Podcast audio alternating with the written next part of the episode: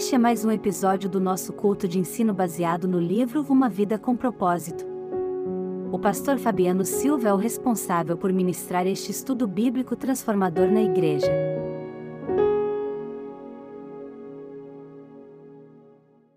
Nós estamos aqui no propósito de estudar o livro Uma Vida com Propósito. O tema de hoje, ele é uma continuação do tema da semana passada. Na semana passada, o tema era crescendo por meio da tentação.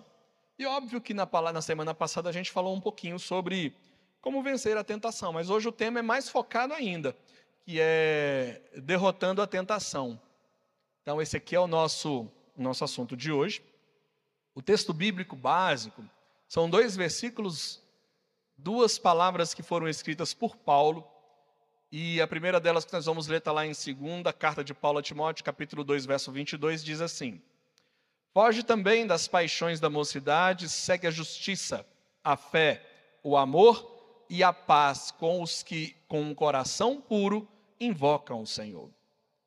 Outro versículo que nós vamos pegar como tema para essa noite está em 1 Coríntios 10, 13, e diz assim: Olha, não veio sobre vós tentação, senão humana, mas Deus é fiel que não vos deixará tentar acima do que podeis. Antes, com a tentação dará também o escape, para que, possa, para que a possais suportar.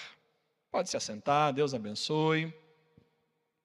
É, a gente não pode perder o foco, a sequência daquilo que a gente está estudando aqui no livro.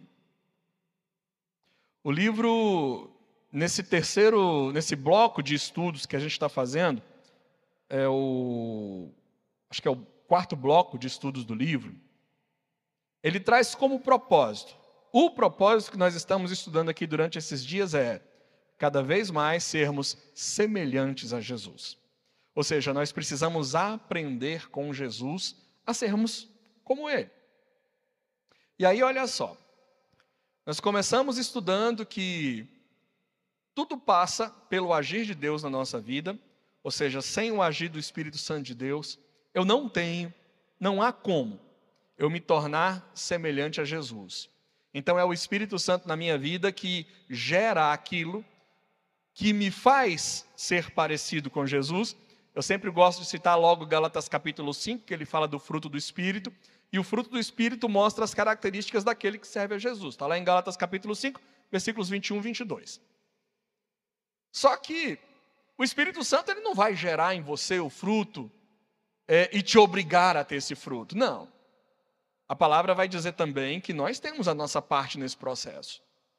Eu tenho o meu esforço, eu tenho que querer que isso aconteça na minha vida, então eu tenho o Espírito Santo que age em mim.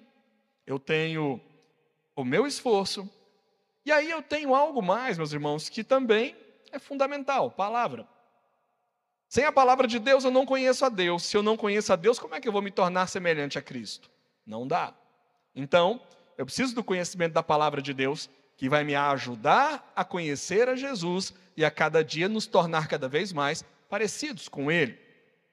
Nas duas últimas terças, nós falamos sobre duas coisas que a gente não gosta que venham sobre a nossa vida, mas gostando ou não, elas virão que são as provações e as tentações. E nós falamos, são duas professoras indesejadas. Gostaríamos que elas não viessem sobre a nossa vida. Nós gostaríamos de passar a nossa existência nessa terra aqui longe da provação, longe da luta e longe da tentação. No entanto, elas vão fazer parte da nossa vida. Sabe por quê?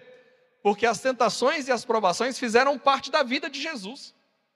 E ao fazer parte da vida de Jesus, se nós quisermos passar por um processo que nos leve a se parecer mais com Jesus, a gente vai ter que entender que as lutas e as provações elas virão sobre a nossa vida e que nós seremos tentados. Até porque Jesus passou exatamente por tudo isso. E hoje, bom, nós vamos é, estender um pouco mais o conhecimento que nós começamos na terça-feira passada. Eu confesso que há alguns anos a gente pegou, acho que foi umas três ou quatro terças-feiras, que a gente ficou um mês. E nós pegamos exatamente falando o tema Vencendo a Tentação. Aí eu vou lhes dizer, tá? é, quando eu fiz aqueles estudos naquele dia, essa aqui foi uma das minhas fontes de consulta, viu? Peguei bastante material desse livro aqui, que foi o que eu utilizei quando a gente ministrou aquelas palavras aqui naqueles dias. E olha só, primeira coisa que a gente precisa trazer em mente é o seguinte: olha aqui, ó, sempre há uma saída. A tentação, às vezes, pode parecer irresistível, mas isso é uma mentira de Satanás. Deus prometeu jamais permitir que algo que venha de fora prevaleça sobre o que ele colocou dentro de você. Ele não deixará que você seja tentado além de suas forças. Então, olha o primeiro ponto, a primeira verdade que eu preciso internalizar aqui.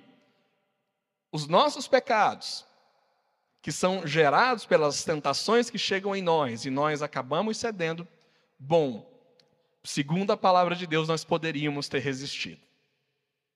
Nós poderíamos ter suportado. Porque Deus não vai permitir que chegue na nossa vida uma tentação acima daquela que a minha força, a minha capacidade de resistir é, pode suportar. Então, eu preciso ter internalizado essa ideia. Se de repente no teu coração, no teu ouvido, o inimigo da tua alma disser assim, Ih, rapaz, você não aguenta isso aí não, você é mais forte que você. Entenda que isso é uma mentira que ele está contando no teu coração, é uma mentira que ele está contando para você, porque você tem força sim. Não somente pela tua força, mas por quem habita dentro de você, com a tua força, com a força daquele que habita dentro de você, você tem condições de resistir. A grande questão é o espaço que o Espírito Santo de Deus tem ocupado na nossa vida, que vai nos levar a resistir ou não. Por quê?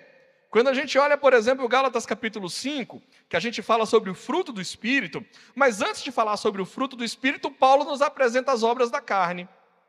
E ao nos apresentar as obras da carne, ele começa dizendo assim: andai em espírito. Ele diz: e assim não cumprireis o desejo da carne. Então, olha só, a partir do momento que Deus ocupa no meu coração o lugar que Deus precisa ocupar, eu vou ter na minha mão a ferramenta para conseguir vencer a tentação quando ela chegar na minha vida. Então, olha só, Deus é a fonte de tudo. Eu gosto demais desse livro quando ele, primeira lição, irmãos, que a gente que a gente começou a estudar aqui. Ele disse assim: olha, tudo começa com Deus. E na verdade, irmãos, tudo passa realmente por Deus. As nossas vitórias, o nosso crescimento, as nossas bênçãos, tudo vai passando por Deus. Começa por Deus, mas é Deus que nos mantém, que nos tem sustentado a cada dia. Então entenda isso. É uma verdade que você precisa ter no teu coração. Não vai chegar sobre a tua vida uma tentação além daquela que você pode suportar. Mas, olha o último pedacinho do texto. Entretanto, você também deve fazer sua parte, praticando, e olha só, quatro fundamentos bíblicos para derrotar a tentação. Então, nós vamos aprender quatro ferramentas aqui nessa noite, que se a gente prestar atenção nela, a gente vai conseguir desenvolver ferramentas e ter ferramentas na nossa mão para a gente conseguir vencer as investidas do diabo contra a nossa vida. Então, olha só, vamos adiante mais um pouquinho aqui. A primeira ferramenta é essa daqui, ó. Redirecione sua atenção para outra coisa. Então, olha só, quando a tentação chegar na nossa vida, o que a gente precisa é tentar mudar o foco da nossa atenção daquela tentação que chegou para nós e tentar mudar a nossa atenção para alguma outra coisa que não seja aquilo. E agora a gente vai desenvolver essa ideia nos próximos quatro slides. Porque diz assim: olha, toda vez que você tenta bloquear um pensamento, você o implanta ainda mais fundo em sua memória. Aí olha só o que o autor diz: resistindo, você na verdade o fortalece. Quanto mais você combate um sentimento, mais ele o consome e controla você o fortalece cada vez que pensa nele. A ideia, meus irmãos, é mais ou menos o seguinte: é, irmão Paulo, tenta não pensar numa bola azul. Não pensa, não pensa numa bola azul. É o que, que você está pensando? Numa bola azul. Irmãos, essa é a ideia. Sabe, a pessoa vai dizer assim: é, eu, eu, não, eu não vou mentir. Eu não vou mentir, eu vou resistir, eu não vou mentir. Irmão, você vai estar com a mentira ali dentro do teu coração, dizendo assim: olha, eu estou aqui e eu estou te tentando. Irmão, a tentação, o desejo de você mentir chegou, redireciona para outra coisa.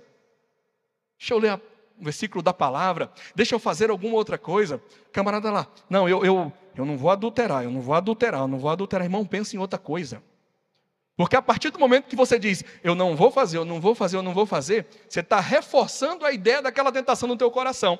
Então a ideia do texto aqui, ele diz, é, redirecione, tenta pensar em outra coisa.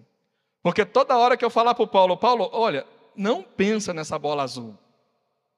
É exatamente isso que vai vir para a cabeça dele. Ele vai pensar naquilo que não é para ele fazer. Então, não pensa, tá? Esquece a bola azul, deixa para lá. Olha só o que o. Reforçando ainda mais essa ideia, vamos lá.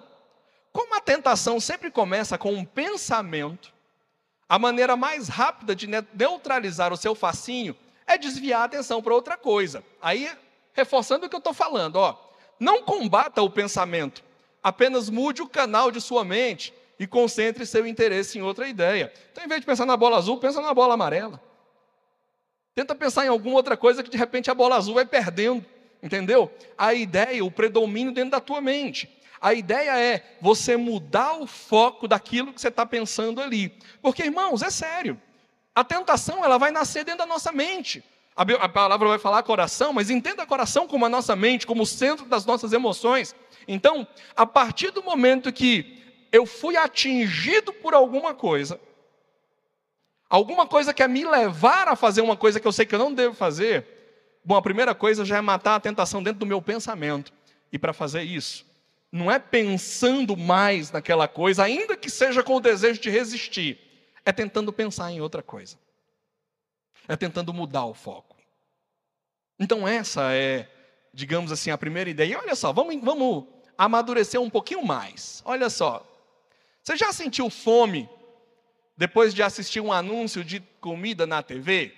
Olha isso aqui. Você já presenciou alguém dando um bocejo e sentiu vontade de bocejar também? Você já viu? Às vezes você está perto de uma pessoa, a pessoa dá aquele bocejo assim, você automaticamente vai e faz a mesma coisa que outra pessoa está fazendo. Isso aqui é chamado de ó, o poder da sugestão. Movemos-nos naturalmente para onde dirigimos nossa atenção. E aqui, ó, a batalha contra o pecado é ganha ou perdida na mente. O que prende a sua atenção prende você. Então, quando Jesus, e eu falei isso aqui na terça-feira passada, quando Jesus ele cita o Antigo Testamento e diz assim, olha, no Antigo Testamento disse não adulterarás. Aí Jesus ele fala assim, olha, aquele que eu porém vos digo, Jesus falando, aquele que pensar no seu coração já cometeu adultério. Aí a gente, poxa Jesus, mas aí ficou difícil. Porque a prática lá no Antigo Testamento era condenada à prática, agora aqui não. O Senhor está condenando o, o pensamento. Irmão, o que Jesus está fazendo é nos ajudar. O que ele está fazendo é o seguinte: olha, na hora que o pecado passar na tua mente, é lá que você já deve começar a tua batalha. Porque se você for deixando ele tomar espaço na tua vida, daqui a pouco o, o, o pecado vai tomando uma dimensão maior na tua vida, você acaba caindo. Então, a partir do momento que você consegue mudar, e aí, ó, seria o poder da sugestão, a gente muda isso para outra coisa que o próximo diálogo, deixa eu ver aqui, o próximo slide, acho que é esse aqui, quer ver, ó? Ignorar a tentação é muito mais eficaz que combatê-la. Se a mente estiver focada em outra coisa, a tentação perde o domínio. Então, quando a tentação o chamar ao telefone, não discuta com ela, apenas desligue. Entendeu? Você não vai dar lugar. Você não vai estar deixando a tentação ditar aquilo que está dentro do teu coração, dentro do teu pensamento. Daqui a pouquinho a gente vai chegar numa outra ferramenta para a gente vencer isso, que acho que vai ser bem interessante para o nosso entendimento melhor aqui. Olha só, às vezes, você lembra o primeiro versículo que nós lemos hoje, quando Paulo está falando para Timóteo? tem a primeira palavra que Paulo fala, é uma palavra-chave para aquilo que a gente precisa. Quando Paulo diz assim: olha, foge. Primeiro versículo que a gente leu, primeira palavra: foge dos desejos da mocidade, dos desejos da nossa carne. Essa é a ideia. E olha aqui, isso significa sair fisicamente de uma situação tentadora. Trata-se de uma ocasião em que não é errado fugir. Levante-se e olha aqui. Desliga o televisor. Afaste-se do grupo que está fofocando. Para evitar o ferrão, afaste-se das abelhas. Faça o que for necessário para desviar a atenção e concentrá-la em algo que vale a pena.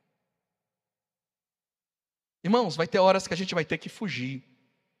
E a palavra é essa. Vocês lembram semana passada do exemplo que eu dei?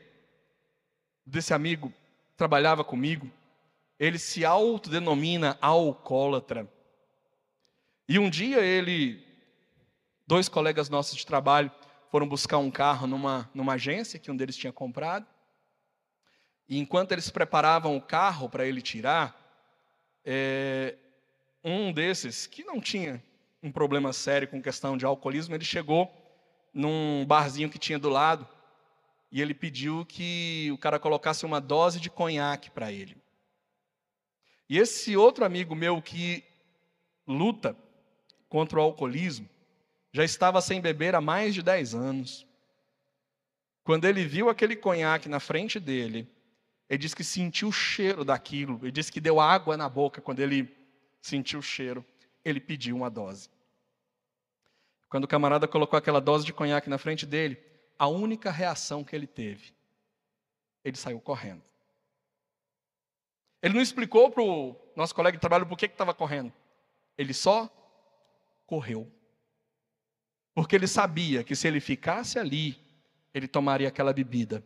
E se ele tomasse aquela bebida, ele voltaria à estaca zero. Daqueles dez anos poderiam ser jogados fora com uma atitude errada. Então o que ele pensou? É melhor fugir. Tem um amigo que me contou uma história vivida por ele mesmo. Estava afastado da, da igreja.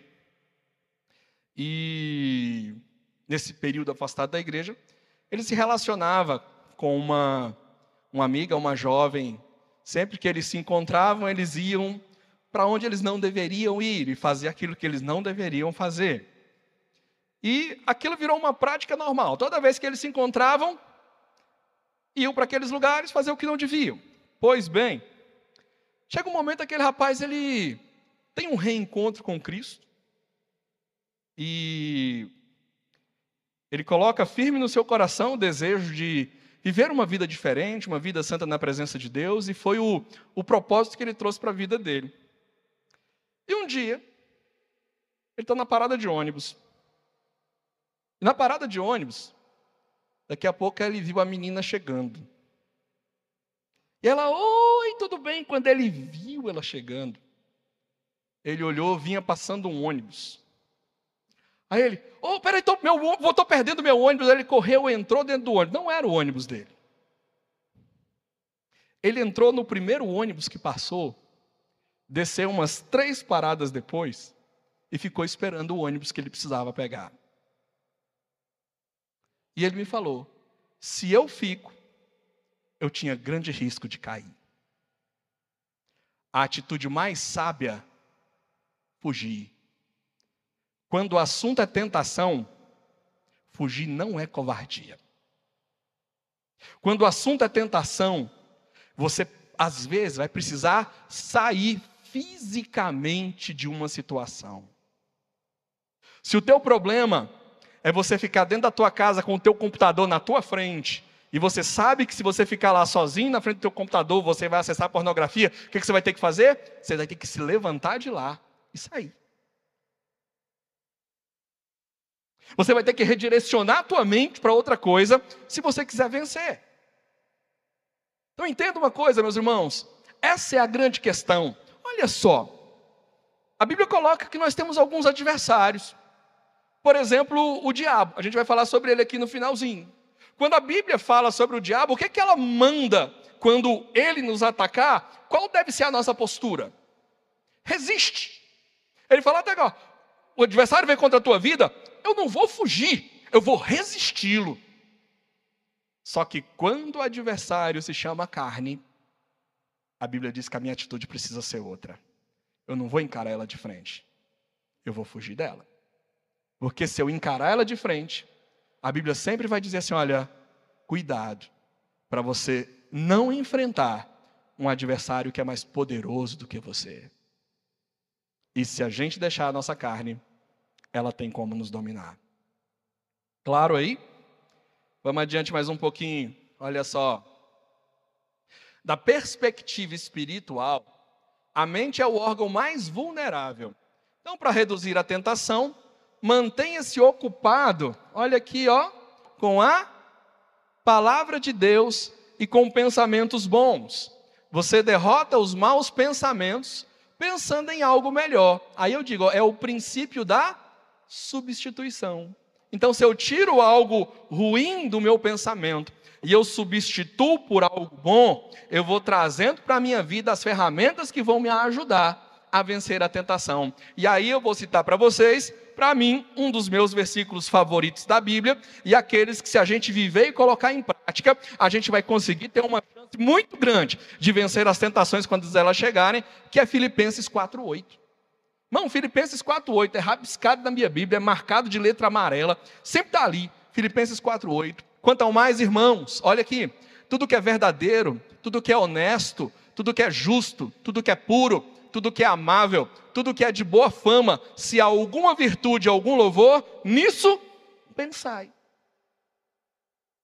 Paulo está nos dizendo aqui, olha, pense naquilo que vale a pena ser pensado. A nossa mente, em alguns momentos, nos levará para o caminho do pecado, porque isso se chama tentação e é natural que a tentação chegue na nossa vida. Mas nós falamos na terça-feira passada que ser tentado não é pecado. O problema é quando eu cedo à tentação. Agora, irmãos, eu não posso ficar tentando encarar a tentação e vencê-la contra a minha força. Eu preciso ignorá-la, pensar em algo que vale a pena e eu vou ter assim ferramenta para que eu consiga vencer a tentação quando ela chegar na minha vida. Então, olha só. A primeira ferramenta que nos é apresentada é redirecione a sua atenção. Para mim, eu acho que talvez esse seja o ponto central da mensagem de hoje. Nós temos outras três lições que a gente vai aprender aqui, são mais curtas, mas eu entendo que essa talvez seja uma das que a gente precisa mais colocar em prática na nossa existência. É a gente mudar aquilo que a gente pensa, é a gente filtrar aquilo que a gente coloca diante dos nossos olhos.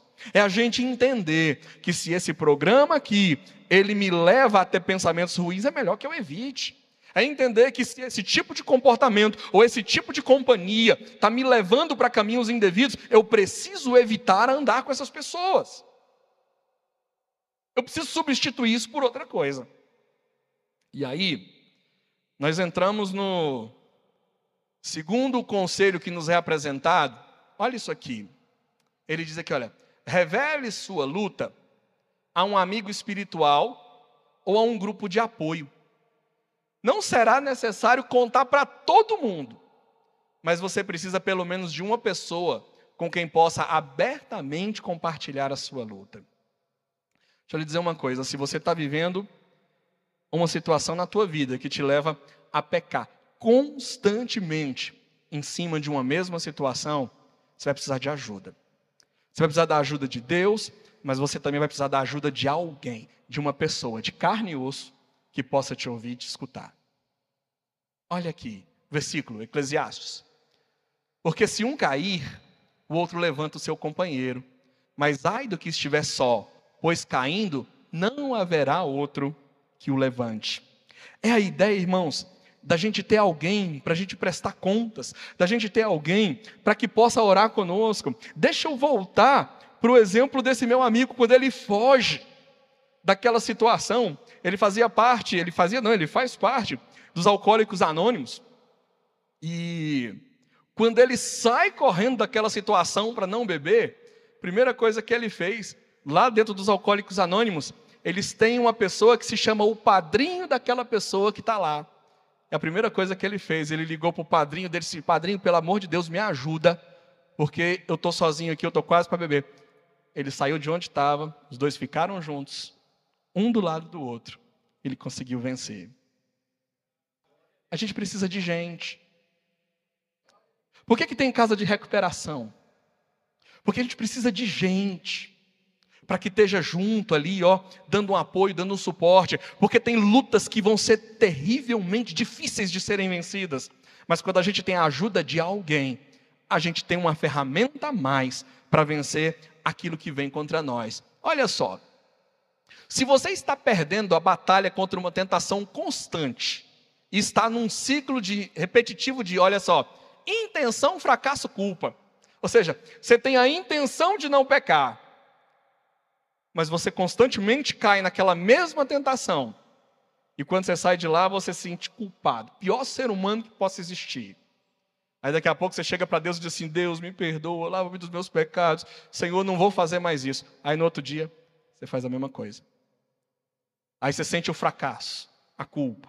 Aí você vai orar a Deus, fala: Deus, não vou fazer mais isso. Aí depois você faz de novo, de novo, de novo. Você precisa de ajuda. Você precisa de alguém para conversar. Olha só. Entenda que não irá se recuperar por conta própria. Você precisa da ajuda de outras pessoas. Algumas tentações são vencidas somente com o auxílio de alguém que ore por você, que o incentive e que o, olha isso aqui, responsabilize pelos seus atos. Por que, que os trabalhos da Universidade da Família aqui estão dando tão certo? Porque tem gente perto.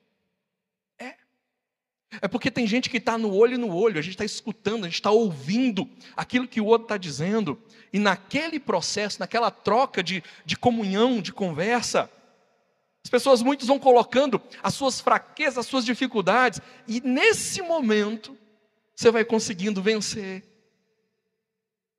Deixa eu dizer uma coisa, meus irmãos, olha, é muito bom a gente estar aqui reunido. Estou falando aqui por vocês, a palavra está chegando no coração de vocês, e eu sei que a palavra tem efeito, mas uma conversa de um a um, sentado às vezes num gabinete aqui, numa mesa, a gente conversando, às vezes vai ter muito, mas muito, mas muito mais resultado do que às vezes essa pregação que eu estou apresentando aqui.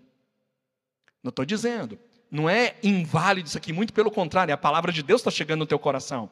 Mas, quando a gente senta com alguém, a gente abre o coração, a gente fala o que está lá dentro, Deus vai nos possibilitando trazer cura para o nosso coração. É, lembro uma vez que eu fui atender uma pessoa junto com a Élida, e no atendimento daquela pessoa, assim, a pessoa começou falando, falando, falando, falando, falando o tempo inteiro, e eu escutando, escutando junto com a Élida. Quando a pessoa terminou de falar, ela, puxa, estou me sentindo tão melhor. Aí eu, uai. Mas a gente não deu um conselho, a gente não falou nada, mas a pessoa precisava de alguém para ouvir. Às vezes é o que a gente precisa, alguém do lado. Alguém que nos responsabilize pelos atos. E aí, irmão, deixa eu apresentar, por exemplo, para vocês. Olha só, isso aqui eu coloquei aqui uma questão de dieta. Eu, em meados de 2009, mais ou menos, eu estava na. 2009? É, por aí. Eu estava na iminência de me casar. E aí eu estava com alguns quilos a mais. Eu falei: não, eu preciso emagrecer, ficar bonito, para sair bonito nas fotos. Irmão, lindas minhas fotos de casamento, eu magrinho. E eu fiz uma dieta, acompanhada com nutricionista, com nutrólogo. Irmão, de verdade, eu, em mais ou menos uns seis, sete meses, eu perdi por volta de 16 quilos. E aí, irmão, olha só problema. Irmãos, eu toda vez que chegava, eu ia comer alguma coisa, eu falei, caramba, mas eu vou ser avaliado pelo nutricionista no dia tal. E eu não queria ser reprovado na minha avaliação. Então, irmãos, o cuidado que eu tinha com aquela minha alimentação, porque eu sabia que alguém, eu ia conversar com alguém e aquela pessoa ia me avaliar. Não, fui perdendo peso, perdendo peso, até que um dia no consultório do nutricionista ele me falou o seguinte: parabéns, você conseguiu. Irmão, quando ele me falou aquilo, aí eu, uau, consegui? Consegui. Nunca mais voltei no nutricionista. Resultado, os 16 quilos foram voltando mês a mês. Porque eu tinha alguém que eu prestava contas. No dia que ele falou, parabéns, você conseguiu. Aí eu, bom, então eu não preciso mais de você. Não. Ele não falou isso. Então, eu, meu coração, não, eu não preciso mais do nutricionista, não preciso mais pagar essa consulta. Eu nunca mais voltei lá. E os pesos foram voltando, os quilos foram voltando. A gente precisa ter alguém para prestar conta. A gente sabe que um dia a gente vai prestar conta para Deus, né? Só que a gente parece que a gente nunca vai se encontrar com Ele, parece que vai demorar. Só que, irmãos, entenda uma coisa: a gente precisa de gente para nos ajudar. E olha só, Confessai as vossas culpas uns aos outros, orai uns pelos outros, para que? Olha aí, irmão. A oração e a confissão traz cura. A oração feita por um justo pode muito em seus efeitos. A gente sempre quando ora assim, oh, irmão, estou precisando de uma cura, de uma enfermidade, de uma doença. Legal, a oração de um justo pode te curar. Mas ele está falando aqui mais a respeito ó, de perdão de pecado. Ele está falando de confissão. Falei, olha, eu preciso abrir meu coração eu estou com uma dificuldade nessa área da vida. E a partir do momento que a gente vai fazendo isso, a gente vai, ó, adquirindo ferramenta para vencer a tentação. Então, primeira coisa, ó, redirecione a tua atenção. E você não está conseguindo vencer? Procura ajuda. Procura alguém para te ajudar. Aí o terceiro ponto, nós já falamos dele aqui um pouquinho, mas ele diz: olha, resista ao diabo. Bom, com a carne, foge com relação ao diabo, resista. Quem vai fugir é ele. A Bíblia diz: resistir ao diabo e ele fugirá de vós. Então, quem foge, nesse caso, tem que ser ele. E aqui, ó, como podemos resistir ao diabo? Paulo explica. Revista-se da salvação como seu capacete e tomem a espada do Espírito, que é a palavra de Deus. Está em Efésios 6, né? São duas partes da armadura de Deus que você vai encontrar lá na carta de Paulo em Efésios 6. É, vamos adiantar um pouquinho assim. Olha a questão do capacete da salvação. Primeira coisa. O primeiro passo é aceitar a salvação de Deus. Você não será capaz de dizer não ao diabo, a menos que tenha dito sim a Cristo. Sem Cristo não temos defesas contra o diabo, mas com o capacete da salvação, nossa mente é protegida por Deus. Então, primeiro ponto, meus irmãos, se a gente quiser vencer, Cristo tem que ser Senhor da nossa vida. Ponto final. Não tem opção. Começa por aí. Se eu quero vencer o adversário, eu tenho que me colocar do lado oposto dele, e o lado oposto dele é estar juntinho de Jesus. Então eu preciso saber quem é meu Senhor, quem é meu mestre, a minha vida tem que estar direcionada a Jesus. Eu recebo ao Senhor como Senhor e Salvador da minha vida, eu estou automaticamente é, equipado com esse capacete da salvação. Eu tenho salvação para a minha vida porque eu tenho Jesus. Essa é a ideia. Então, o primeiro ponto. E o segundo, que ele fala sobre outra arma é a palavra de Deus. Então, olha só, o segundo passo é usar a palavra como arma contra Satanás.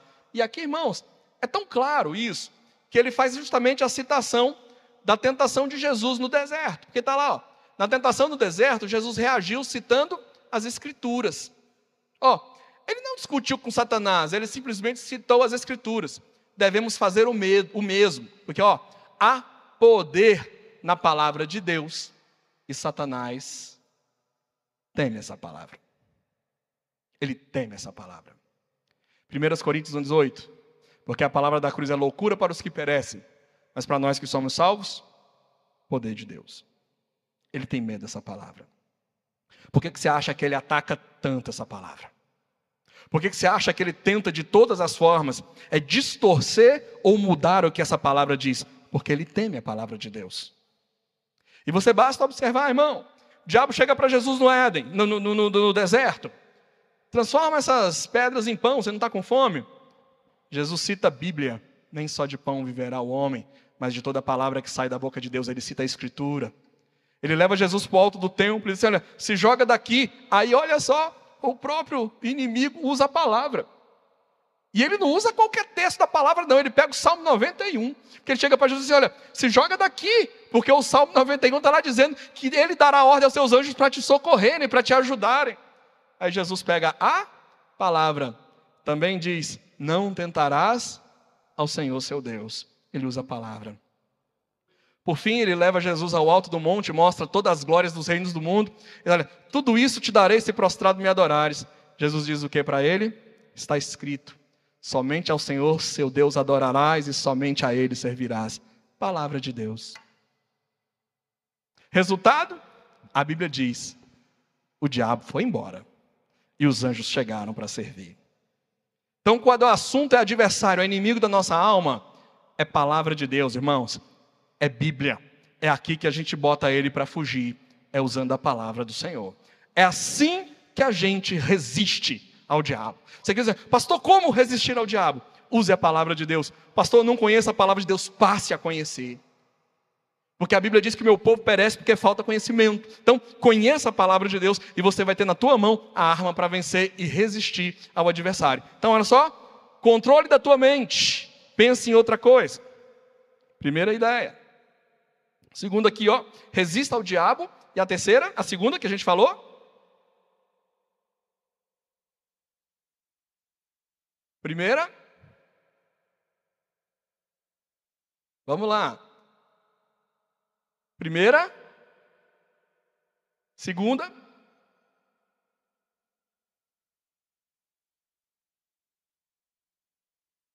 Já? É, não, eu estou esperando eles aqui. Foge. Foge.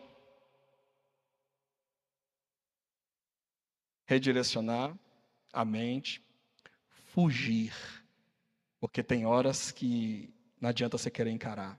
E depois, resista ao diabo. Por último, olha aqui. Esteja ciente de sua vulnerabilidade. Somos advertidos em nunca ficarmos arrogantes ou confiantes demais. Essa é a receita para o desastre. Não devemos jamais baixar a guarda e imaginar que somos imunes à tentação. Não se ponha por descuido em situações que atraiam tentações, evite-as. Lembre-se de que é mais fácil manter-se fora das tentações do que sair delas. Aí eu volto para o meu exemplo com o nutricionista. Porque a partir do momento que ele disse para mim, parabéns, você conseguiu. Aí eu, uau, Sou o máximo. Consegui. Não preciso mais dele. Os quilos foram voltando.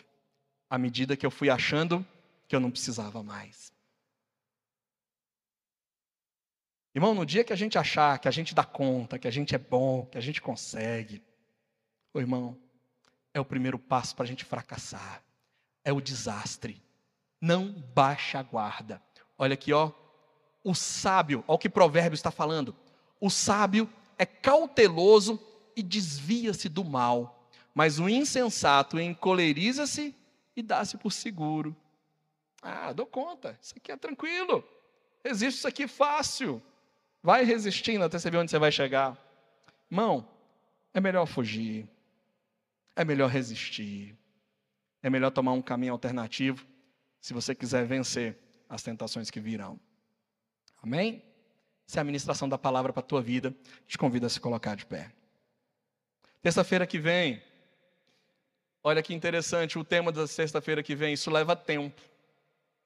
Ou seja, esse processo de transformação leva tempo. Mas a gente precisa passar por esse processo.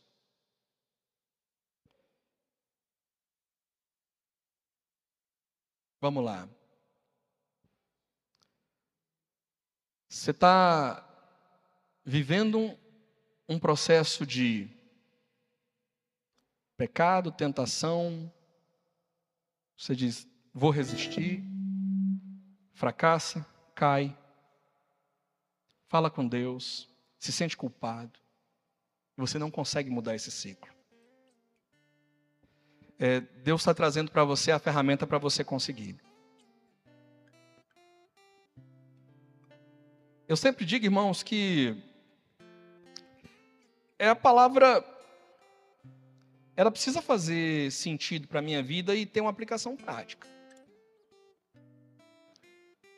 Se eu ouvir essa palavra aqui hoje, falar, nossa, que legal, gostei, que palavra boa. Mas isso aqui não, não gerar nenhuma mudança na minha vida amanhã, irmão, é só um discurso que entrou no meu coração, saiu. Pastor Vieira falou um dia que evangelho é prática. Então eu preciso olhar e amanhã, amanhã, amanhã, talvez hoje, quando você estiver diante da tentação que você precisa resistir, deixa eu lhe dizer, o Espírito Santo de Deus vai te lembrar dessa palavra. Quero te dizer isso.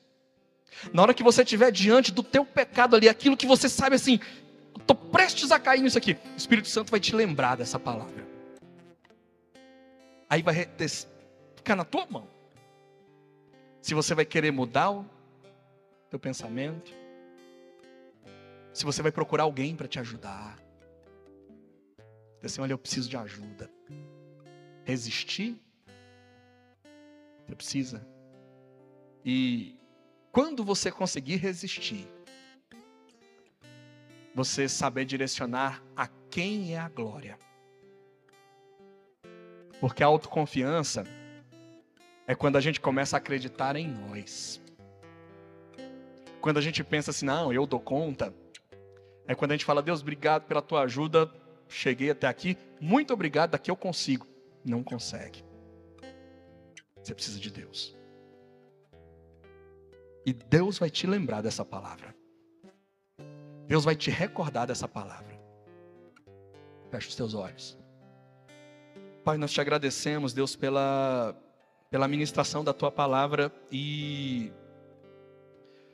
Deus, a tentação é, sem sombra de dúvida, uma das maiores armas do adversário para tentar, meu Deus, nos destruir e afastar de ti. Mas nós aprendemos também, meu Deus, nessas duas últimas terças-feiras, que a tentação ela pode ser uma oportunidade. Uma oportunidade, meu Deus, da gente fazer o que é certo e uma oportunidade, meu Deus, da gente crescer na tua presença e sairmos, meu Deus, desse processo mais parecidos contigo. Então, Senhor Deus, nós não queremos cair, nós queremos resistir. Nós queremos, meu Deus, manter uma vida de santidade, um padrão de santidade na tua presença. Mas nós aprendemos, meu Deus, que sozinhos não dá, não conseguimos, Deus, mas nós temos o teu espírito em nós. E Deus, que o teu espírito, Deus, possa ocupar, meu Deus, 100% plenamente o controle no nosso coração, das nossas decisões, das nossas atitudes, meu Deus, e agindo assim, a gente vai ter, meu Deus, a possibilidade, meu Deus, de avaliar as tentações que estiverem diante de nós, meu Deus, e fugir quando tivermos que fugir, e resistir ao diabo quando a gente tiver que resistir, meu Deus. Nós vamos conhecer, nós vamos aprender, meu Deus, por meio de Ti, da Tua palavra, Senhor, como vencer. Oh Deus, o Senhor nos libertou do pecado, teu sangue naquela cruz, meu Deus, nos perdoou dos nossos pecados. Que a gente, meu Deus, a cada dia possa valorizar, meu Deus, o teu sacrifício naquela cruz. Que a gente a cada dia, meu Deus, possa valorizar o teu sacrifício naquela cruz, meu Deus. E valorizamos, meu Pai, dizendo não ao pecado. Nós valorizamos, meu Deus, o sangue que foi derramado naquela cruz, dizendo não ao pecado, Deus. E dizendo sim para a tua vontade, dizendo sim para uma vida de santidade, dizendo sim, meu Deus, para o teu propósito na nossa vida. Fica conosco, Deus, e nos dê a graça de a cada dia nos parecer mais e mais contigo. No nome de Jesus nós te pedimos. Amém.